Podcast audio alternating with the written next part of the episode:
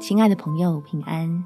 欢迎收听祷告时光，陪你一起祷告，一起亲近神。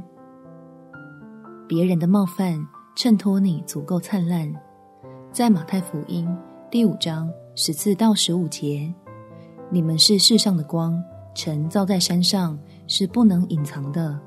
人点灯不放在斗底下，是放在灯台上，就照亮一家的人。还记得垃圾车理论吗？总有人装着满腹的苦毒与仇怨，到处用冒犯的行为带来污染。而最好的应对方式就是不理会，并且感谢天父的恩待，使你我不致落入如此灰暗的光景里，还能靠着基督为光为盐。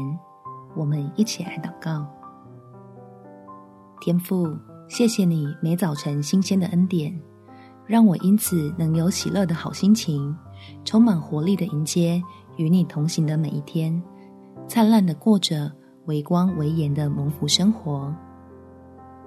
尤其是当我遇见那些失去盼望、想要借着破坏来寻找存在感的人，求你使我明白他们的可怜，避免遭受到负面的影响，继续过好我自己的生活。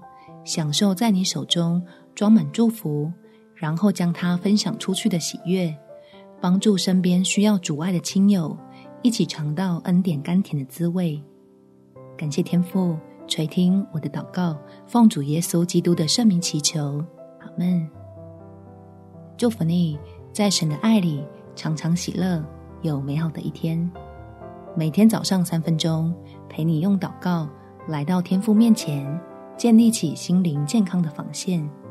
耶稣爱你，我也爱你。